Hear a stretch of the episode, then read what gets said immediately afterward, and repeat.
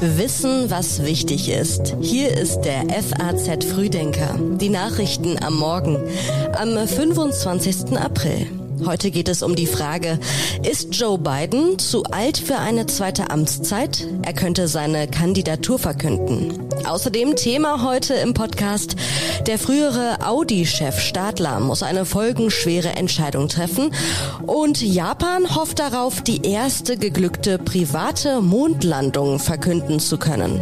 Hier jetzt noch ganz kurz die neuesten Meldungen aus der Nacht, die gerade eben noch reingekommen sind.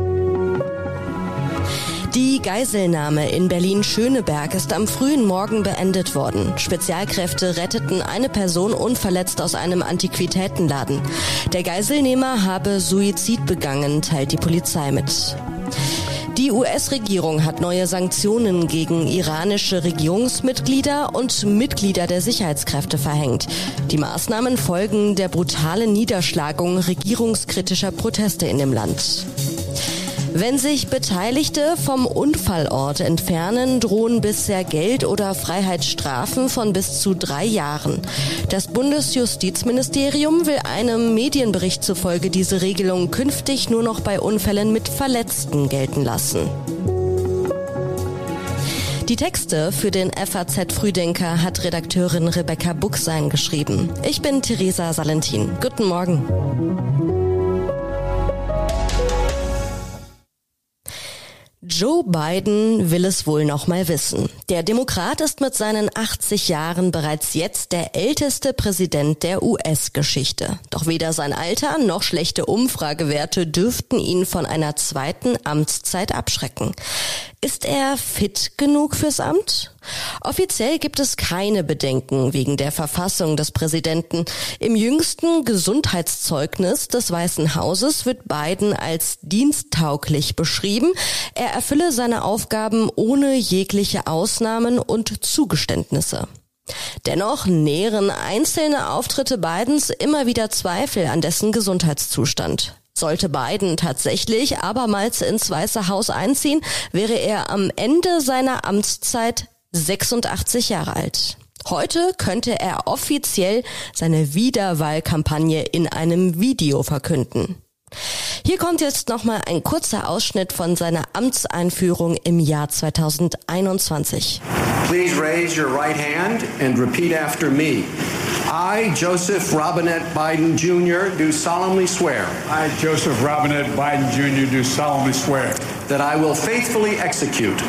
That I will faithfully execute. The office of President of the United States. Office of President of the United States. And will, to the best of my ability, will, to the best of my ability, preserve, protect, and defend preserve, protect, and defend the Constitution of the United States. The Constitution of the United States. So help you God. So help me God. Congratulations, Mr. Thank President.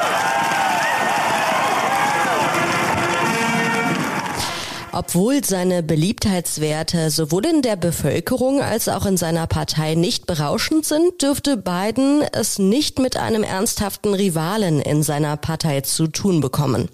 Herausforderer Donald Trump wäre zum Zeitpunkt der Wahl ebenfalls schon 78.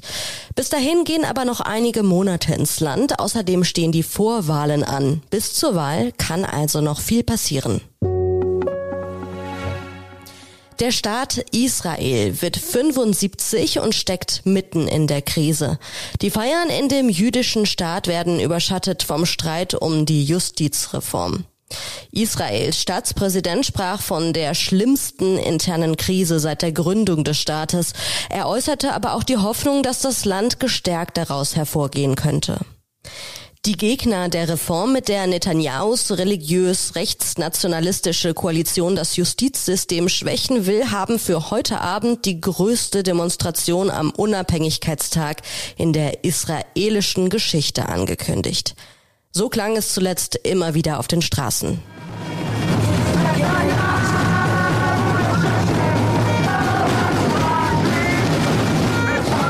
Sie protestieren seit 16 Wochen und fürchten um ihre Demokratie. Einer der Hauptinitiatoren des Reformvorhabens rief für Donnerstag zu einer Millionendemonstration vor dem Parlament in Jerusalem auf. Über Jahrzehnte hat sich Israel seine Existenz hart erkämpft. Für die Palästinenser bedeutet der Staat ein großes Unglück. Hunderttausende mussten fliehen und wurden vertrieben.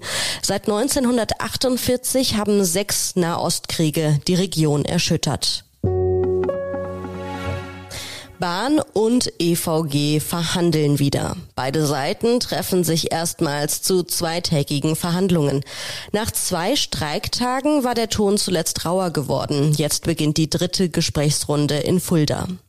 Im aktuellen Konflikt muss sich die Bahn umstellen. Nicht nur, dass die Gewerkschaft erstmals auch parallel mit rund 50 weiteren Bahnunternehmen verhandelt, sie geht auch mit einem neuen Verhandlungsduo an den Start, das einiges anders macht.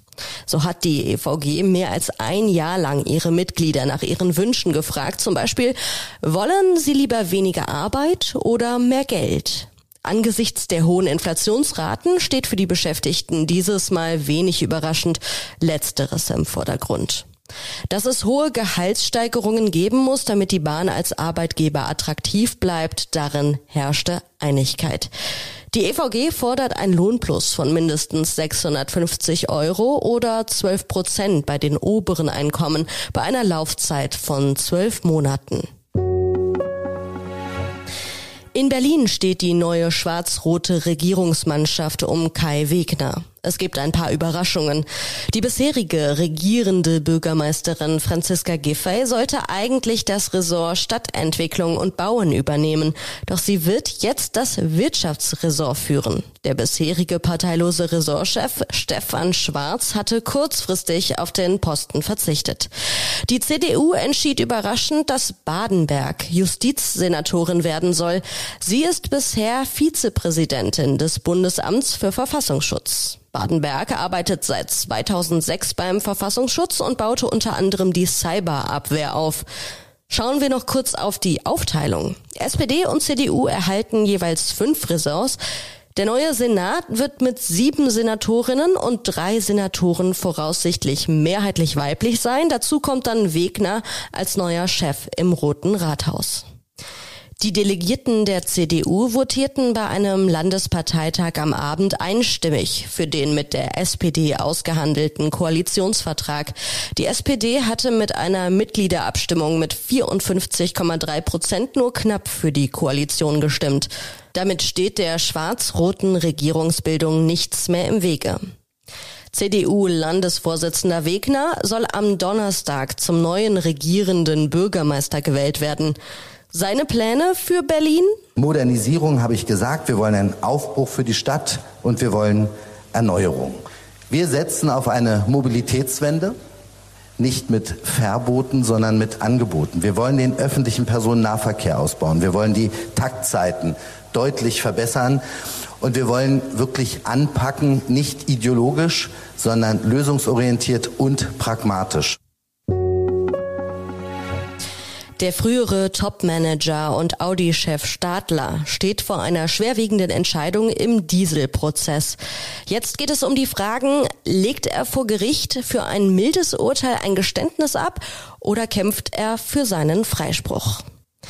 Die Staatsanwaltschaft München II wirft Stadler Betrug, mittelbare Falschbeurkundung sowie strafbare Werbung vor. Ihm droht dafür eine Haftstrafe. Doch der Vorsitzende Richter stellte Stadler einen Deal in Aussicht. Sollte Stadler zugeben, dass er von den Dieselmanipulationen gewusst hat, könnte der Prozess nach dem heutigen Tag und mehr als 160 Verhandlungstagen schnell zu Ende sein. Er könnte einer Gefängnisstrafe entgehen und mit einer Bewährungsstrafe glimpflich davonkommen.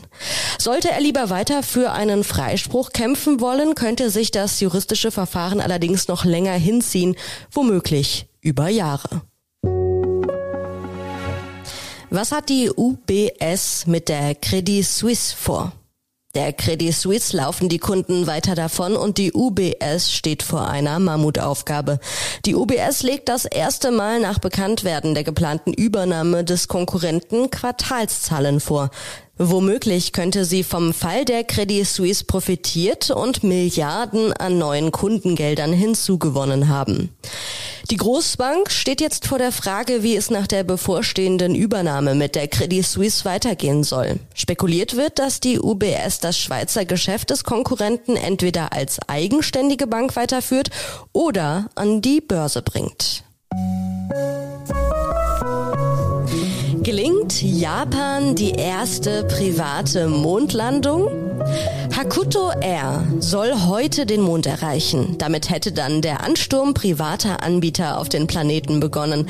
Die Menschheit träumt davon, den Mond und in ferner Zukunft den Mars zu besiedeln. Die weltweit erste private Mondlandung könnte heute dem jungen japanischen Raumfahrtunternehmen iSpace gelingen. Das Landegerät Hakuto Air soll am frühen Abend auf dem Mond aufsetzen. Und je nachdem, wie die Mission mit einer Rakete verläuft, kann sich die Landung auch noch bis zum 1. oder 3. Mai verzögern. Ziel ist es, Daten vom Mond zu sammeln, die für die Entwicklung künftiger Mondmissionen nützlich sein werden. Hakuto bedeutet übrigens weißer Hase. Er lebte in der japanischen Mythologie auf dem Mond. Und das waren die Nachrichten am Morgen. Ich wünsche Ihnen jetzt einen schönen Start in den Dienstag.